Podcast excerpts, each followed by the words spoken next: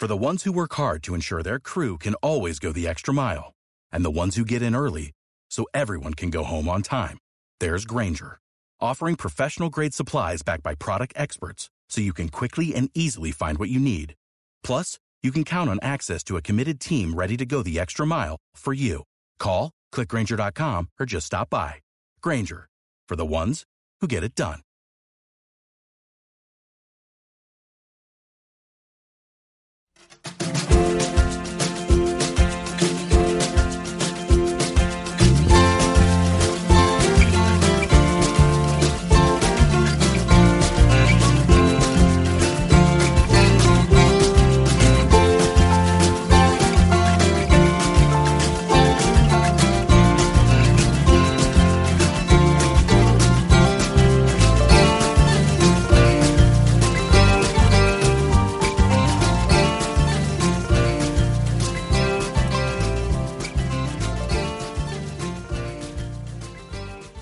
Bienvenidos a Aprendiendo GTD. Un podcast sobre GTD, productividad y organización personal en el que os iremos contando lo que vamos aprendiendo. Yo soy Pablo. Y yo soy Francisco. Y en este episodio vamos a tratar un asunto del que se habla poco. Parece que no genera dudas. Y sin embargo es la mejor herramienta de la que disponemos para hacer más en menos tiempo.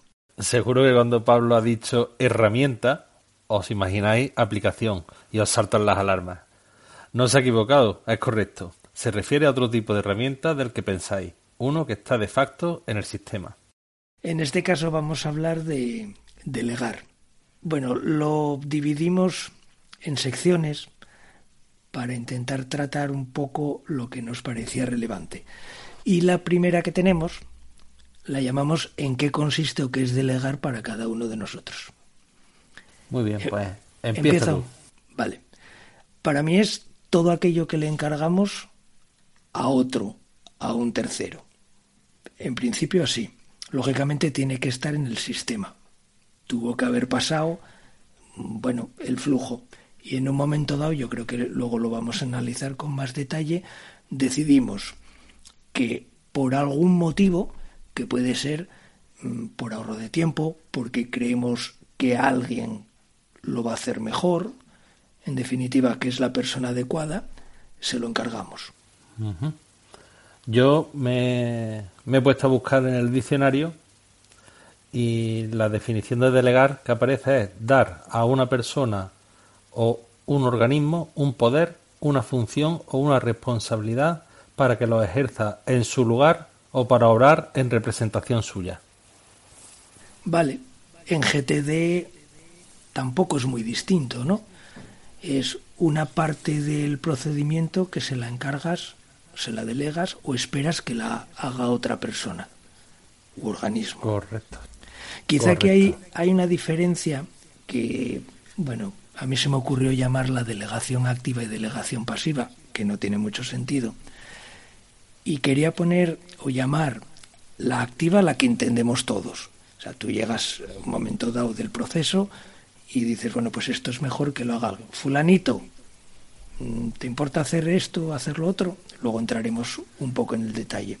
Pero hay otra cosa que no la decides tú, sino que necesariamente, sobre todo en los temas oficiales, tú solo vas allí a una ventanilla a encargar una cosa. Pero tú en el flujo no decides si es mejor que lo haga esta persona o la otra. Es decir, si tú necesitas una autorización para no sé qué, eso es delegar, ¿no? Bueno, en principio tú, tú estás a la espera de que alguien resuelva algo para ti para tú poder continuar con tu proyecto, con tu proceso, con lo que sea. Entonces ya lo que lo que veo es que lo seguimos teniendo en el sistema. Delegación forzosa. Sí, yo la llamaba pasiva, pero bueno, al final es lo mismo. Eh, la tenemos en el sistema, eh, la tenemos que tener controlada, hacerle seguimiento porque seguramente nos esté paralizando alguno de nuestros proyectos. Eh, pues bueno, vamos a pasar al siguiente. Eh, ¿Qué se puede delegar y qué no? ¿Qué es buena idea delegar y qué no? Vale. Eh, yo aquí me viene a la cabeza una frase que decía Luis, que yo creo que hacía referencia a que le decía su abuelo. Y era algo así como que no hace falta saber de todo, sino hace falta saber o bien dónde buscar la información o cuando es hacer algo hay que saber a quién encargárselo. Y yo aquí en esto de delegar pues aplico un poco lo mismo. Es decir, todo aquello que puedas encargarle a otra persona, que en principio puede ser todo si sabes a quién, es carga de trabajo que tú en cierto modo te quitas. Bueno, cierta carga de trabajo, porque luego tienes otra, que es la de hacer el seguimiento, ¿no? O sea, en, teoría se puede delegar todo. ¿A qué te refieres por, por todo hablando de GTD? ¿Qué se puede delegar en GTD? Bueno, pues eh, tú puedes encargar o bien una siguiente acción de un proyecto o incluso puedes encargar un proyecto entero o un subproyecto. Es decir, yo una vez que lo habíamos comentado, lo, lo asimilaba un poco a bueno, cuando yo empecé a programar en Basic hace miles de años, eh, había un proceso que era una subrutina y era, tú programabas una cosa que se salía del programa principal, hacía lo que tenía que hacer y luego volvía al programa principal con un resultado. Y ese resultado lo aprovechaba el hilo del programa principal para continuar si se había detenido o para retomarlo más adelante cuando lo volviese a necesitar. Muy bien. Es importante señalar que se delega la tarea o el proyecto, pero mantenemos la responsabilidad sobre el mismo. Eso vital. De hecho, una de las particularidades que tiene lo que se delega es que le tenemos que hacer necesariamente seguimiento de alguna manera porque si no nos puede resultar mortífero. Muy bien, pues ya hemos visto el qué, vamos a ver en quién. ¿En quién se puede delegar, Pablo? Oye, me toca empezar siempre, ¿eh? Me estás metiendo en un lío. Eh, tradicionalmente, yo creo que se asocia lo de delegar una cosa eh, jerárquicamente a subordinados. Siempre piensa, bueno, cuando le encargas un informe a, a quien hace los informes o le encargas, bueno, subordinados. Sin embargo, en GTD, como hay proyectos, eh, los proyectos son diferentes mm, de los, vamos a llamar, normales, tú aquí en un proyecto familiar, pues tú le puedes delegar una cosa a hijo, hija, marido, mujer, abuelo, abuela. A un jefe puedes delegar hacia arriba. ¿Cómo? bueno, yo no sé si hay que poner ejemplos o no. Por ejemplo. Sí, hombre, claro. Eh, un jefe, tú le dices, oye, necesitaba que hablases con el gerente de tal sitio, por ejemplo, para que me recibiese. Es una cosa que te abra una puerta. Puede ser un jefe o puede ser, también te lo puede hacer un compañero, pero habla con el del banco que tiene relación. Se supone que los jefes siempre están mejor relacionados, ¿no? Por eso es lo que me venía en la cabeza. Y de un proyecto que tú tienes, eso es una siguiente acción que delegas. Un familiar, lo que te contaba el otro día, pues llega una multa de un coche que es tuyo, pero que usa permanentemente otro familiar. ¿A quién le llega la multa? Al titular. ¿A quién se le delega la orden de pagar la multa y reportar con algún tipo de justificante que está pagada al conductor o conductora. Muy importante ese reporte. ¿eh? Ese reporte, sí, porque las multas crecen como una bola de nieve, como no la pagues a tiempo. Yo, con respecto a en quién se delega, he sacado dos citas. La primera es de David Allen en Organízate con Eficacia, que dice así.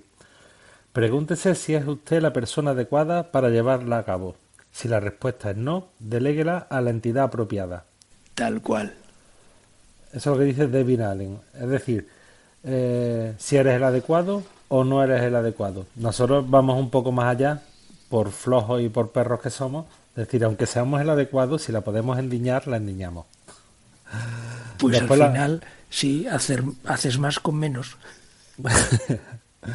Después la segunda cita es de, de David Sánchez, que dice lo siguiente. En GTD, delegar tiene un enfoque esférico.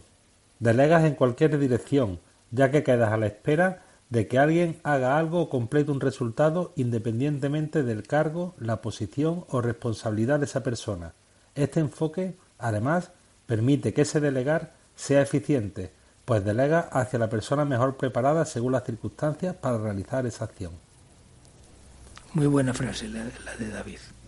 Sí, señor. Aquí hace referencia a, la delegación con enfoque esférico, que es lo que tú te referías de en contra de la visión tradicional de delegar de arriba hacia abajo en, la escala jerárquica. Es que eh, esa frase de bueno de Allen de la persona más adecuada para llevar al cabo a cabo una acción y no siempre nos la planteamos correctamente, pero yo creo que tenemos tendencia a asumir nosotros todo por falta de que confianza, por ejemplo, o bueno, por tener miedo a no a no tener las cosas bajo control, ¿no?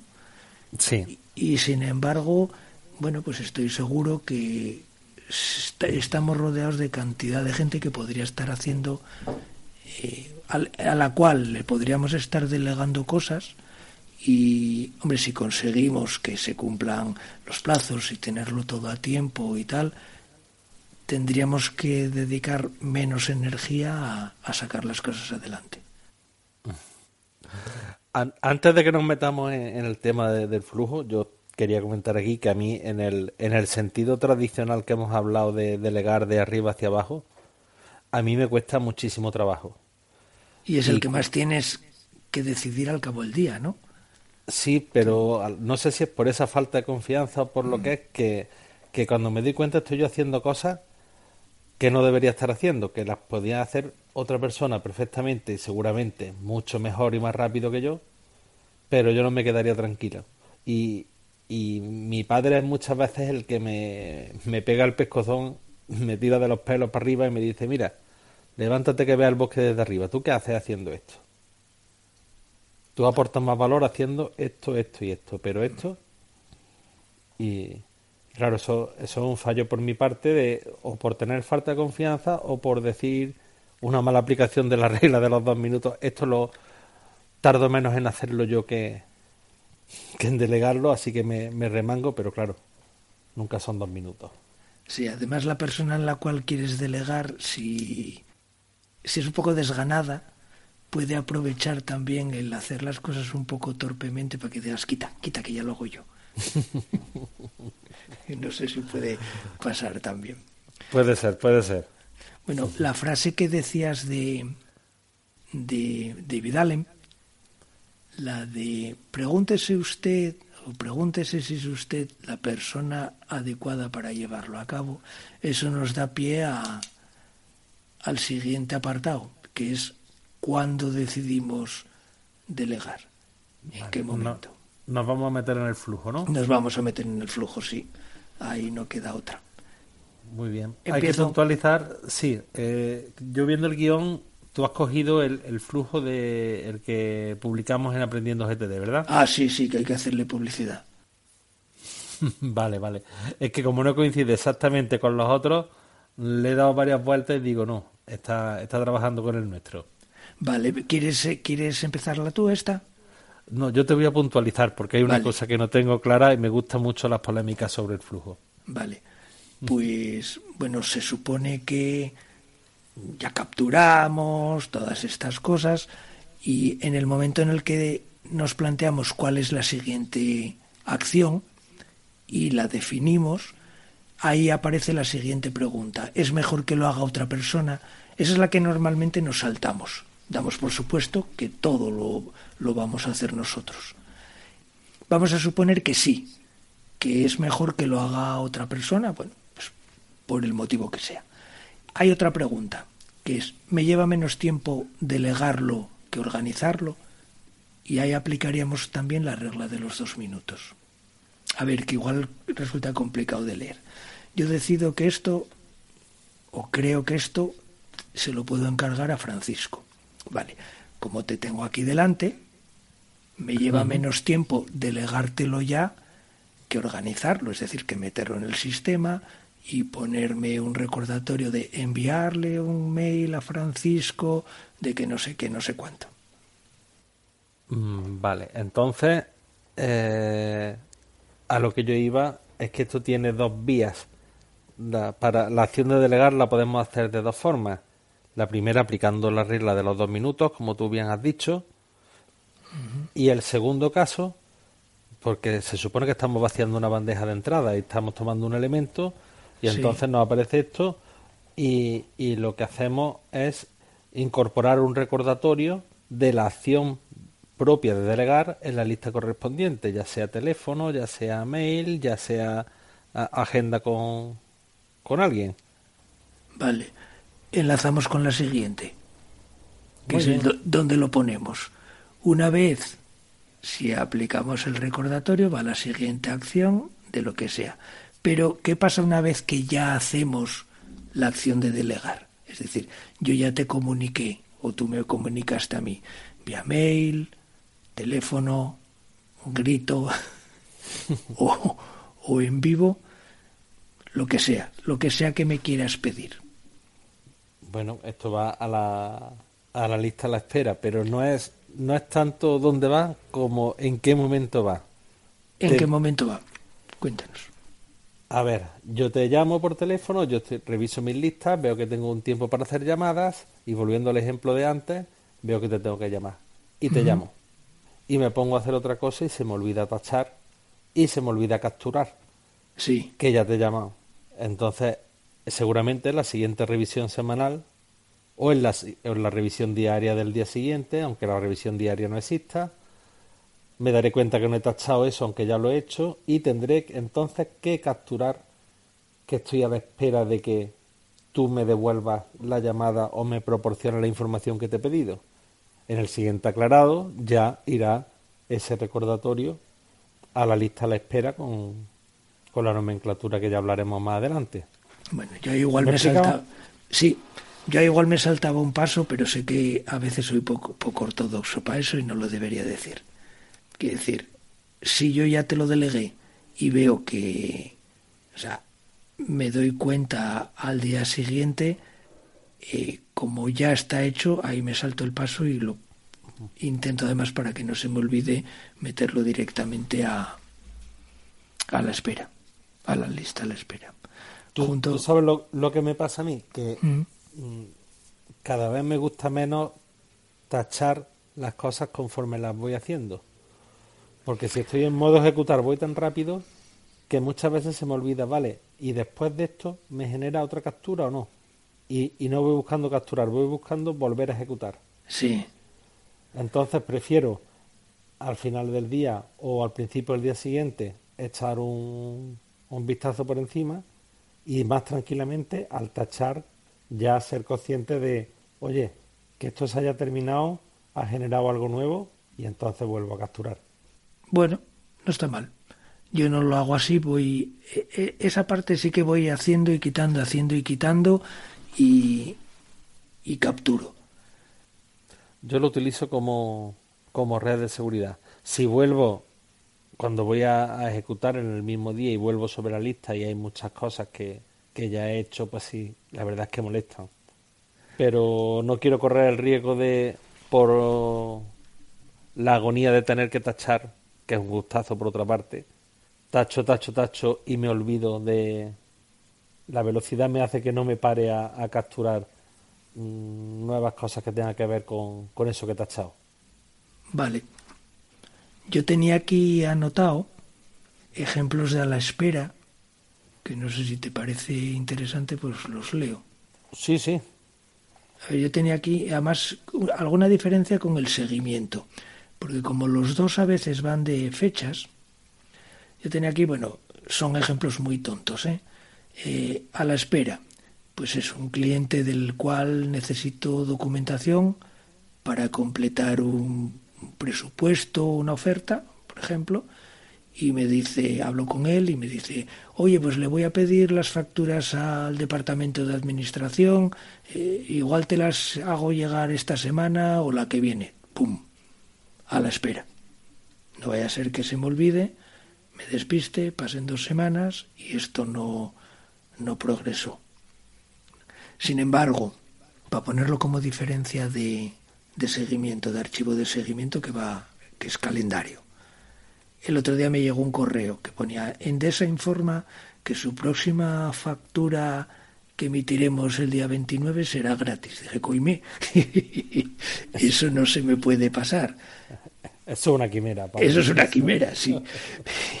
bueno, no estoy haciendo publicidad de Endesa, que haga pi, que no se oiga la compañía. El caso es que a mí esto me interesa tenerlo tan presente como el que me tiene el cliente que me tiene que enviar unas facturas para que les eche un vistazo. Pero esto yo no, no lo tengo a la espera, es lo quiero quiero que una vez llegada una fecha concreta, en este caso sí que es muy concreta, tener un recordatorio para estar al tanto y de que no se me olvide comprobar que esa factura es gratis. Igual que puede ser, y esta es real, el próximo día 15 saldrá el, la programación del Festival de Música Jazz Gijón. Y bueno, me interesa echarle un vistazo y tal, pues me pongo un recordatorio para el día 15 acceder a la web, porque luego aquí las entradas vuelan, ¿eh? Una, una pregunta. Estos dos ejemplos, el primero era ejemplo a la espera, el de la factura que se sí. de administración. Los, los ejemplos de seguimiento, ¿tú los metes en la lista a la espera? No. no, no, esto, estos van, a, bueno, en realidad es la categoría organizativa calendario. Lo que pasa es que a mí el calendario, este, eh, lo que es el almanaque en sí, quiero tener cosas... Eh... ¿Qué, qué, viejo eres el almanaque. Ya, es, es, por, es por diferenciarlo de... Es que categoría calendario, eh, no el cacho de papel, aunque sea digital, donde vienen los numeritos y, y, y el día fragmentado en, en horas, a, a mí ahí no me gusta tener estos eventos de para todo el día que, pues, que a lo mejor un día tengo 8, 10 o 12 cosas. Entonces, para no verlo ahí saturado, lo tengo en el clásico archivo de seguimiento como concepto. Clásico es en mi Todoist, que lo veo cada día por la mañana, y digo, uy, aquí tengo esto, pero no me está saturando eh, pues una visita que tengo de 10 a 11 o de 12 a 1 o tengo que ir a tal población que quede con alguien, ¿no? Vale, vale. Es que mm, yo no tengo, yo estoy ahora mismo revisando la, la lista y el concepto de seguimiento, ahora después lo, lo, veremos en cómo, en la forma de, de redacción. Yo entiendo seguimiento cuando sobre el mismo recordatorio tienes que volver a hacer anotaciones una y otra vez, porque eso que te deben no terminan de de dártelo. Ya. ¿Vale? Entonces, yo de los ejemplos de seguimiento que tú tienes no tengo ninguno así en ese estilo. Todo lo que tengo en la lista, de hecho la lista, voy a hacer un pequeño spoiler, pero no voy a decir de qué. Mi lista de, de a la espera se llama Esperando de. Sí. ¿Vale? Ahí lo, lo dejo, ya sabréis por dónde voy. En mi caso el archivo de seguimiento no deja de ser, bueno, un, un brazo más del calendario, con fechas, con cosas que quiero mirar en un momento dado, y sin embargo cuando yo tengo algo a la espera que veo que se retrasa, no lo quito de la espera, pero me pongo otro recordatorio o una siguiente acción en llamada, correo, WhatsApp o lo que sea.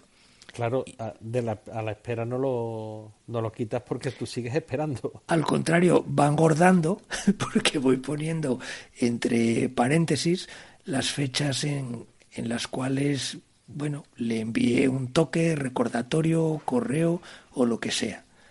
Y ya cuando tienen tres, ya empiezo a, a ser más cuchillo entre los dientes. Ya que estamos con esto, conviene aclarar que la acción de delegar va en un sitio y el seguimiento de lo delegado en otro. Y que la lista a la espera facilita ser proactivo a la hora de ayudar a los demás a cumplir sus compromisos, según David Sánchez. Esta frase es suya. La acción de delegar va en un sitio y el seguimiento de, lo delegado en otro, la lista a la espera, facilita ser proactivo a la hora de ayudar a los demás a cumplir sus compromisos. Qué diplomático es el oído, ¿eh? Pues mira, hoy tuve un caso de proactividad que me resultó muy satisfactorio porque fue eso, bueno, reclamar una documentación que necesitaba por WhatsApp en muy buen tono y surtió este efecto de ay meca, disculpa, se me había despistado y dos minutos después lo tenía. Quería recalcar lo de la frase de proactivo, ¿no? que muchas veces el hecho de tenerlo anotado, revisarlo y reclamar por segunda vez cualquier cosa que estemos esperando, salvo las de la administración, que no nos queda más que aguantar, pues tiene generalmente muy buen efecto. Y luego, claro, a mí me permitió pues avanzar una cosa que tenía parada de hacía más o menos una semana. Aquí hay un, un pequeño consejo también de, de nuestro compañero Luis. Solamente es válido para el primer mes del año, la primera quincena por ahí, que es cuando tienes algo desde el año anterior, desde el mes anterior en la lista a la espera, cuando lo reclamas en enero, le puedes decir a la persona, oye, que es que llevo desde el año pasado pidiéndote esto. Y entonces mm, es una forma de meter presión bastante curiosa. Presión efectiva. Muy bien. Pues, ¿Cómo si lo anotamos? Eso es. Que además, bueno, en- enlaza, nos está saliendo muy bien hoy, ¿eh? Hoy sí. Eh, enlaza con, bueno, pues cuándo es el momento de reclamar algo. Cada uno sabe eh, si una cosa que lleva 10 días pendiente es mucho tiempo, poco tiempo o hay que reclamarlo o no. Lo importante es saber que lleva 10 días pendiente y sobre todo de quién. Entonces, bueno, yo aquí creo que la, la forma de anotarlo, taxonomía, me parece un poco pedante, no sé si, si aquí encaja, pero bueno, la forma de anotarlo, cosas que no deben faltar. Yo creo que en esto vamos a estar de acuerdo, ¿eh, Francisco. Seguro. Eh, bueno, aquí pone la cosa. Yo generalmente pongo primero a quién, Yo también. a quién delegamos. Pues si estamos de acuerdo aquí en el guion, alguien nos hizo una trampa. Primero el doliente. Sí, lo, primero el doliente porque además eh, yo que uso Todoist me permite una lista eh, cambiarle el orden en el cual la veo, que puede ser alfabético, por antigüedad, por, por muchos criterios. Yo puedo elegir en cada momento el que quiero. Entonces yo generalmente lo tengo ordenado por antigüedad. Bueno, por ver aquellas cosas que están empezando a coger telarañas. Pero está muy bien cuando quieres coger a alguien por banda y juntarlo todo, lo pones por orden alfabético y todos los de la F de Francisco ¡prum! quedan juntos. Entonces, bueno, primero eh, eso. ¿A, a quién delegamos o quién nos debe algo? Eh, lo segundo, el qué.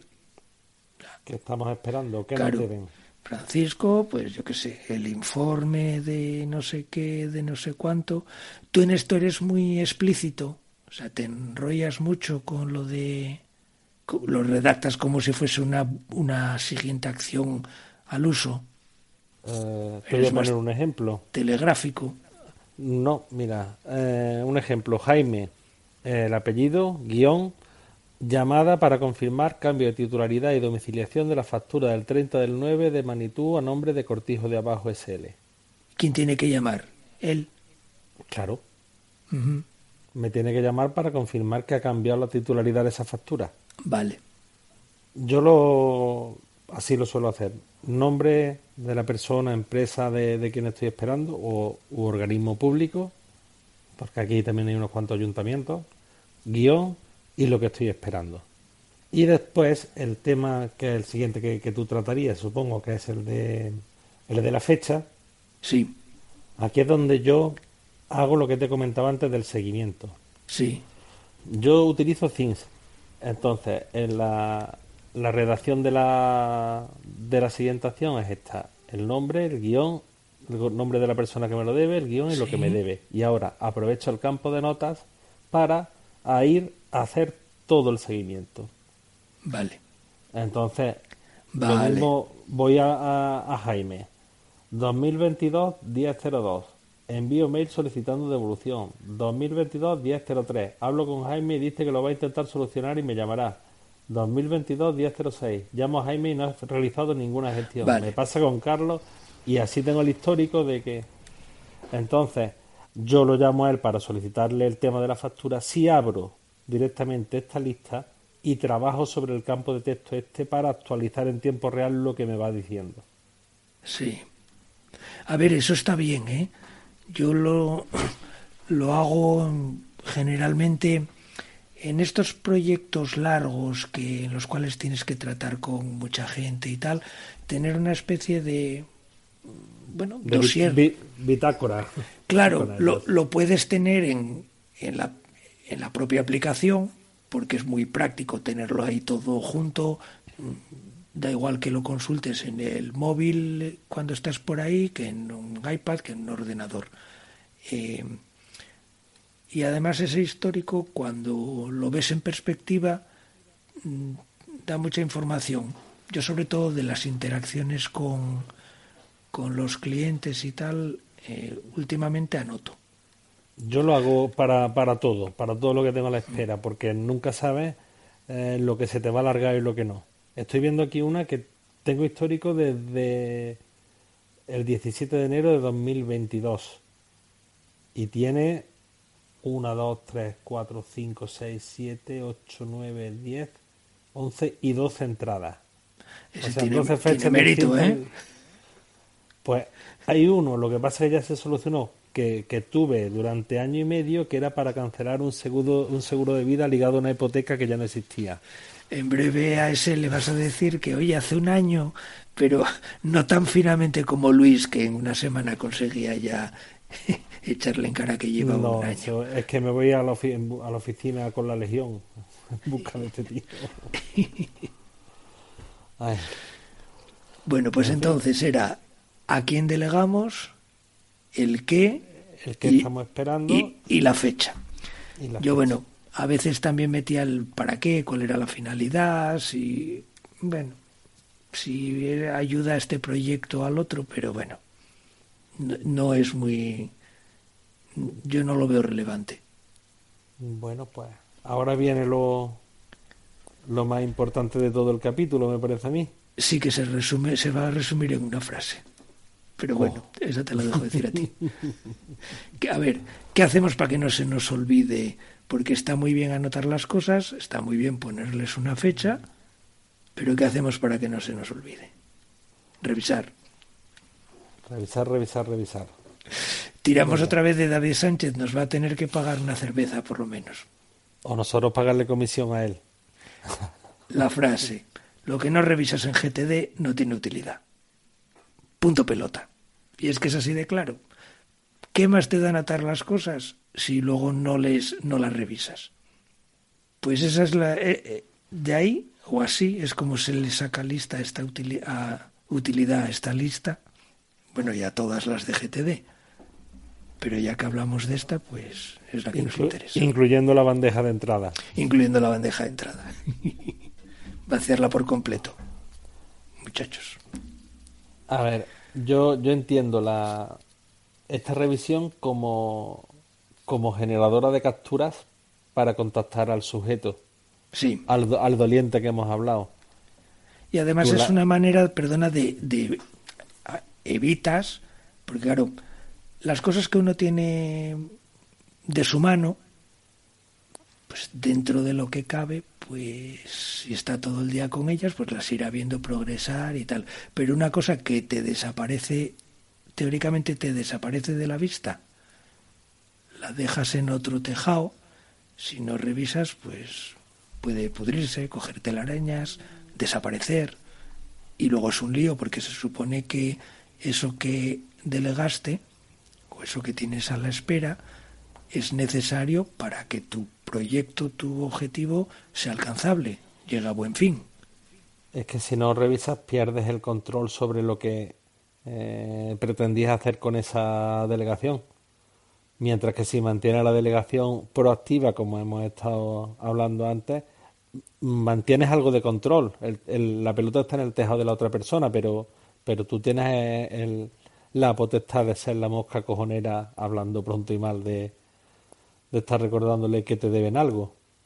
Hay un, un asunto que no hemos tratado, Pablo, que es la frecuencia de, mm, de revisión de esta lista, porque hay personas que yo personalmente no, yo solamente tengo una lista a la espera o esperando de, pero hay personas que mm, por su trabajo por, o por la forma que tienen de, de hacer su vida, la vorágine y demás, necesitan revisar esta lista con más frecuencia de la que te propone eh, GTD, que es hacerlo durante tu revisión semanal.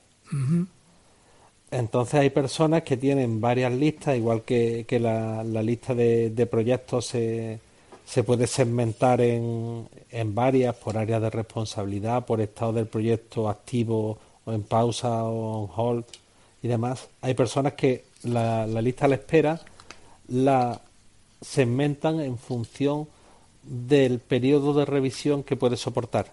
Sí. Entonces hay, yo he conocido incluso en los mastermind gente que, eh, que los lunes, miércoles y viernes revisaban una lista y los martes y jueves revisaban otra, algo, algo así era. Yo en este momento tengo una, una lista única y la reviso a diario. ¿A diario? Sí, es corta, ¿eh?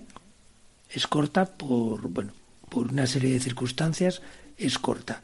y si creciese, volumen considerable, es evidente que hay cosas que no necesitaría tener controladas a diario. Y entonces la segmentaría. Hoy por hoy la tengo, o sea, es única, la tengo bastante dominada porque no es muy larga y la reviso a diario porque estoy en una cosa nueva y, es lo que me ayuda a, tenerlo bajo control. Cuando ya le coja el tranquillo a los ritmos de cada uno, pues me podré relajar un poco más. Yo la, la reviso, tengo solamente, ahora mismo tengo solamente una y la reviso en la revisión semanal, pero es cierto que al igual que los, los demás contextos son flexibles y pueden aparecer y desaparecer en función de nuestras necesidades, yo durante la campaña, que ha terminado hace poco la, recolección de la aceituna verde y ya mismo empezamos la de la aceituna negra, durante campaña sí tengo una lista a la espera con mi encargado. Tengo una agenda con él y una lista a la espera. Porque eso es diario el bombardeo de eh, yo te tengo que decir esto, pero a la vez me debes esto y tú me debes a mí y, y, todo es de un día para otro, incluso en el mismo día aclaras y por la tarde lo vuelves a llamar, oye, que de esta mañana ha surgido y me tenías que haber dado. Todo requiere mucha más inmediatez y entonces para estos dos momentos puntuales del año sí utilizo esa, esa sublista, pero el resto del año de revisión diaria, ¿no? Por lo que decías, incluso... De, varias revisiones al día. Varias revisiones al día. Sí, sí. Normalmente dos, incluso a veces tres. Por la mañana, a mediodía y, y por la noche. Sí, sí, es que esto, a ver, responde a una situación de un momento. La estructura es permanente, pero luego el uso que hacemos de ella responde. Yo hace mm, un mes mi lista a la espera era muchísimo más larga pero muchísimo más larga y sin embargo la revisaba una vez a la semana, porque eran otros tiempos, otros tempos. Ahora empecé en una cosa nueva y bueno, pues la inseguridad que te da enfrentarte a, novedades, eh, etcétera, etcétera, pues es una lista que, sobre todo, claro, evidentemente en el terreno laboral empezó casi limpia, pero precisamente por eso necesitaba control diario, porque cada cosa no, no le tienes todavía cogido el tranquillo. Dentro de un mes, pues seguramente la vuelva a, revisar una vez a la semana. Bueno, lo, lo, que está claro es que mm, lo que hemos dicho en la, en la entradilla, Se trata de una de las herramientas más potentes que tiene GTD. Yo creo que junto con las agendas hacen un tándem espectacular y, se suele usar bastante poco. Y, es una herramienta muy, muy potente que nos puede facilitar mucho, mucho, mucho la vida. Así que creo que. No digo nada, tío. Es un buen broche esa frase. Me callo ya. bueno, pues hasta aquí nuestra forma de entender lo que es delegar y sobre todo cómo lo aplicamos. Esperamos que te haya resultado de utilidad y nos gustaría que nos contactaras para compartir tus impresiones al respecto.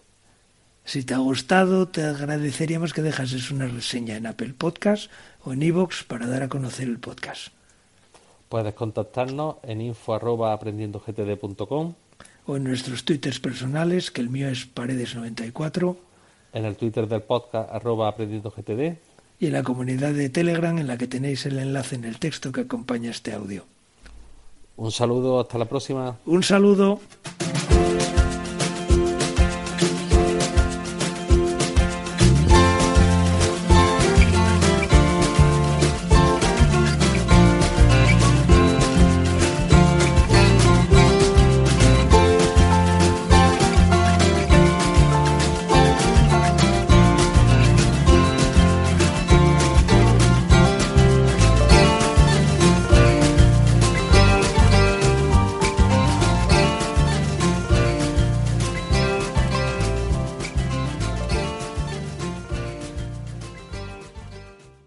Como nuevo cliente de Western Union, puedes disfrutar de una tarifa de envío de 0 dólares en tu primera transferencia internacional de dinero en línea. Envía dinero a los tuyos en casa de manera rápida, fácil y conveniente. Visita westernunion.com o descarga nuestra app hoy mismo y tu primera tarifa de envío corre por nuestra cuenta. Aplican ganancias por cambio de moneda. No disponible para tarjetas de crédito y envíos a Cuba. Servicios proporcionados por Western Union Financial Services Inc. NMLS 906983 o Western Union International Services LLS NMLS 9069 85